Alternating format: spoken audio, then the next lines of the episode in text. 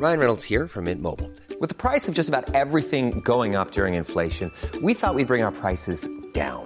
So to help us, we brought in a reverse auctioneer, which is apparently a thing. Mint Mobile unlimited premium wireless. Ready to get 30, 30, bit to get 30, bit to get 20, 20, 20, bit to get 20, 20, bit to get 15, 15, 15, 15 just 15 bucks a month. So, Give it a try at mintmobile.com slash switch. $45 upfront for three months plus taxes and fees. Promo for new customers for limited time. Unlimited more than 40 gigabytes per month. Slows. Full terms at mintmobile.com. Peloton isn't just bikes and treadmills. It's a team of expert instructors ready to motivate you 24 7. Whether you have five minutes or 40, there's a Peloton class that fits into your day. Experiment with new types of movements set to iconic music without any of the sold out classes or awkward locker rooms. Workouts you'll crave. Only on Peloton. Now the Peloton Bike Plus is its best price yet at $500 less. Find more game changing prices on the original Peloton Bike and Peloton Tread. Visit onepeloton.com to learn more. Planning what to wear for a wedding? Look your best while you enjoy the big day with Indochino. Every Indochino piece is made to your measurements, and you can customize details like fabric, lapel shape, linings, and more. Suits start just 429 and shirts from $89. Perfect your big day look with Indochino. Get $50 off a purchase of 399 or more with code BIGDAY at Indochino.com. That's $50 off 399 or more at INDOCHINO.com. Code BIGDAY. Bueno, pues vamos a comentar estas cosas con Juan Ramón Rayo, economista. Buenos días. ¿Qué tal? Buenos días, ¿cómo estamos? Estamos viendo subidas en el precio de la luz que no vienen solas, que van ligadas a la subida de otros combustibles, a la subida, por supuesto, del gas. Todo repercute en la cesta de la compra, se dispara el IPC. Vienen, viene un otoño, un invierno largo y difícil para las economías domésticas.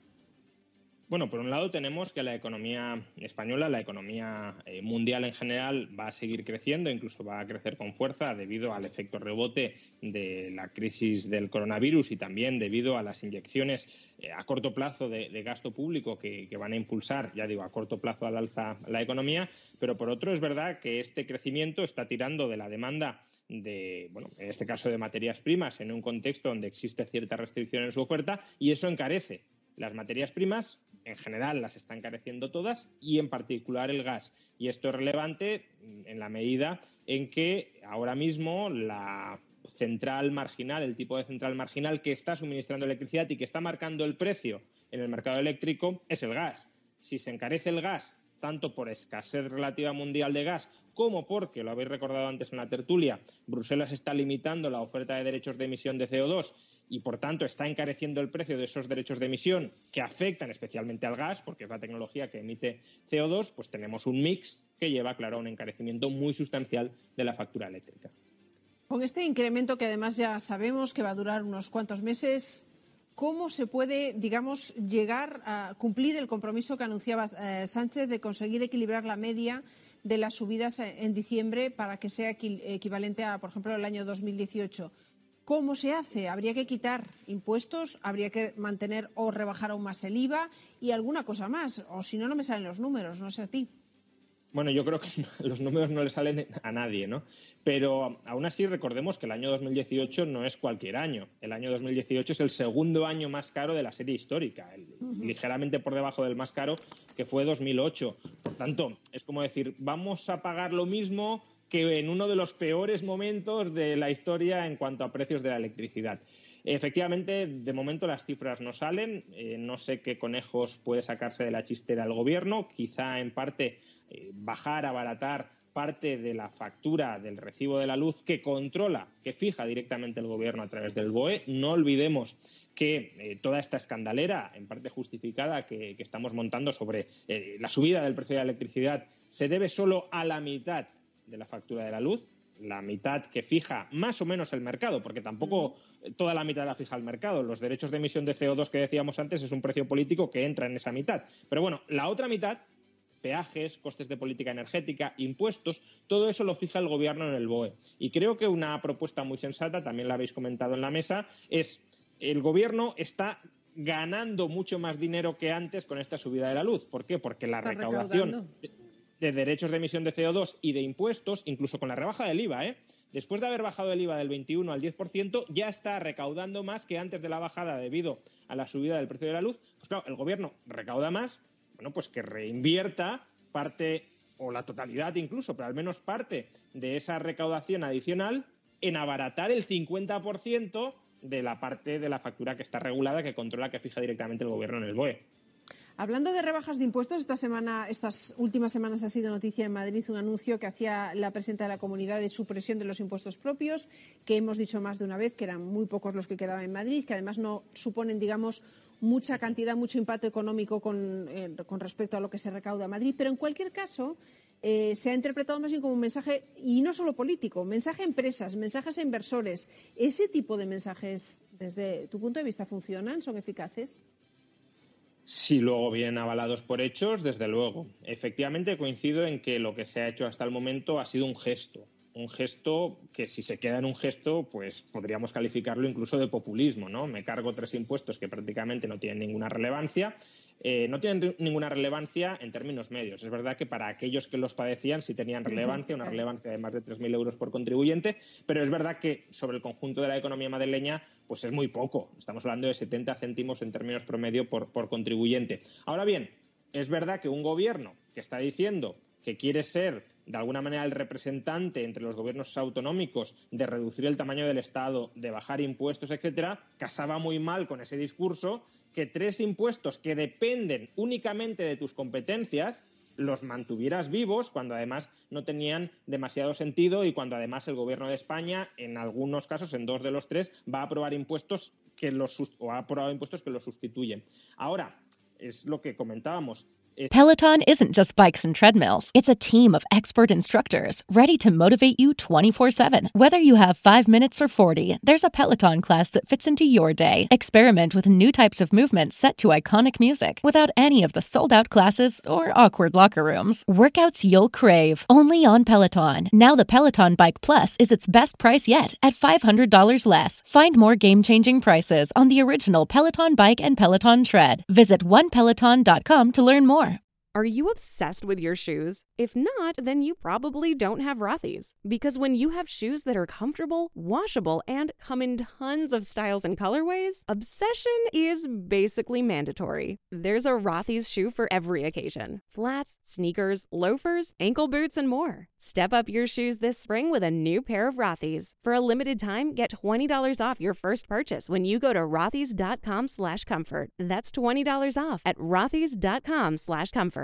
The We're Going Family Style deal. Because I want a bite of your Big Mac. And I need some of your quarter pound. I'll try your filet of fish. There's a deal for every friend group at McDonald's. Order any two classics for just six bucks. Price of participation may vary. Single item at regular price cannot be combined with any other offer. Este gesto avala un cierto discurso, pero lo importante son las medidas que se tomen a partir de ahora. El gobierno de la Comunidad de Madrid, si quiere ser un gobierno que, eh, digamos, alinee sus hechos con su discurso, tendría que bajar, por ejemplo, de manera muy intensa el IRPF, que no es un impuesto propio, pero sí es un impuesto cedido. Es la promesa, ¿no?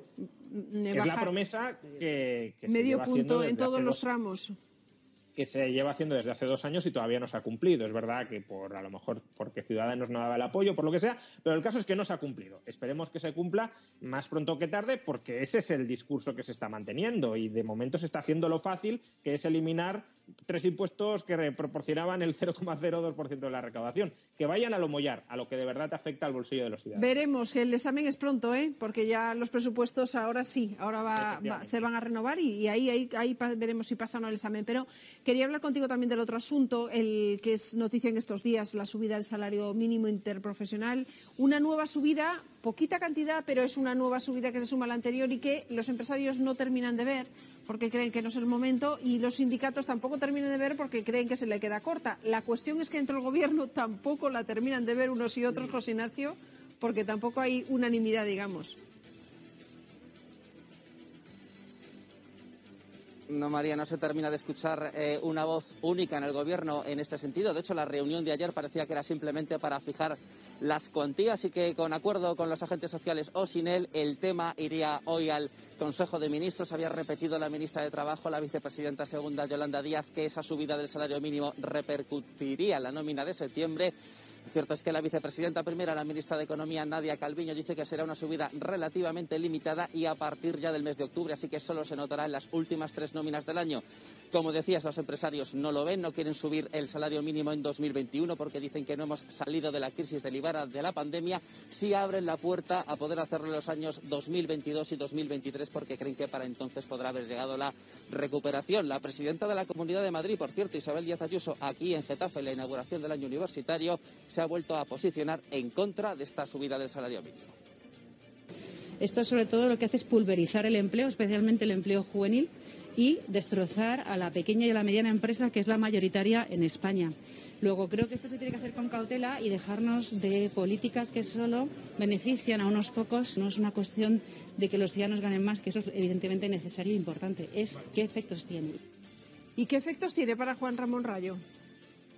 A ver, aquí hay mucho de lo que hablar. En, en, primer lugar, se suele vincular la pobreza en España con la insuficiencia mm, salarial y no es tanto un problema de salario por hora, que también, evidentemente, cuanto más se ingrese por hora mejor, pero realmente los que, las personas que, que en España califican como pobres o en riesgo de pobreza son personas que no están trabajando a jornada completa, que están trabajando a tiempo parcial y que querrían trabajar a jornada completa. Y a esas personas que se les suba el salario mínimo no les va a ayudar demasiado. Es decir, alguien que cobra que, que, trabaja tres horas al día en lugar de ocho y que está ingresando esa parte proporcional, pues aunque te suban un poquito el salario por hora de esas tres horas, no vas a ingresar mucho más. Por tanto, enfocar la solución a los bajos ingresos de España a través de subidas del salario mínimo es erróneo, porque además la evaluación que hemos hecho hasta el momento, la mejor evaluación que hemos hecho hasta el momento de los efectos de las subidas del salario mínimo en España, que la acometió el Banco de España, ponen de manifiesto que en el año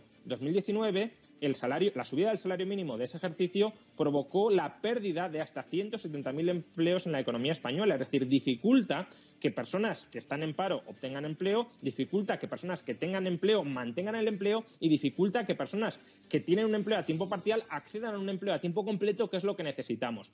Obviamente el gobierno puede tener una perspectiva distinta de cuáles han sido los efectos del salario mínimo, pero es que el gobierno no ha estimado cuáles son esos efectos. El gobierno no ha medido cuáles son las consecuencias de esta carrera de subir el salario mínimo histórica que está acometiendo, que está realizando. Entonces, ¿cómo un gobierno medianamente responsable sigue subiendo el salario mínimo sin ser consciente, sin saber, sin haber evaluado por sí solo, por sí mismo, si no acepta la evaluación del Banco de España, cuáles son las consecuencias de esa subida. Es que es un movimiento ideologizado y tremendamente irresponsable que antepone el dogma a la evidencia, porque la evidencia de momento no es nada favorable a seguir subiendo este salario mínimo. Bueno, pues veremos qué, qué, ocurre, cuál es la decisión que se toma. En cualquier caso, qué impacto tiene. Hablaremos próximamente. Gracias por tu punto de vista, Juan Ramón Rayo. Muy buenos días.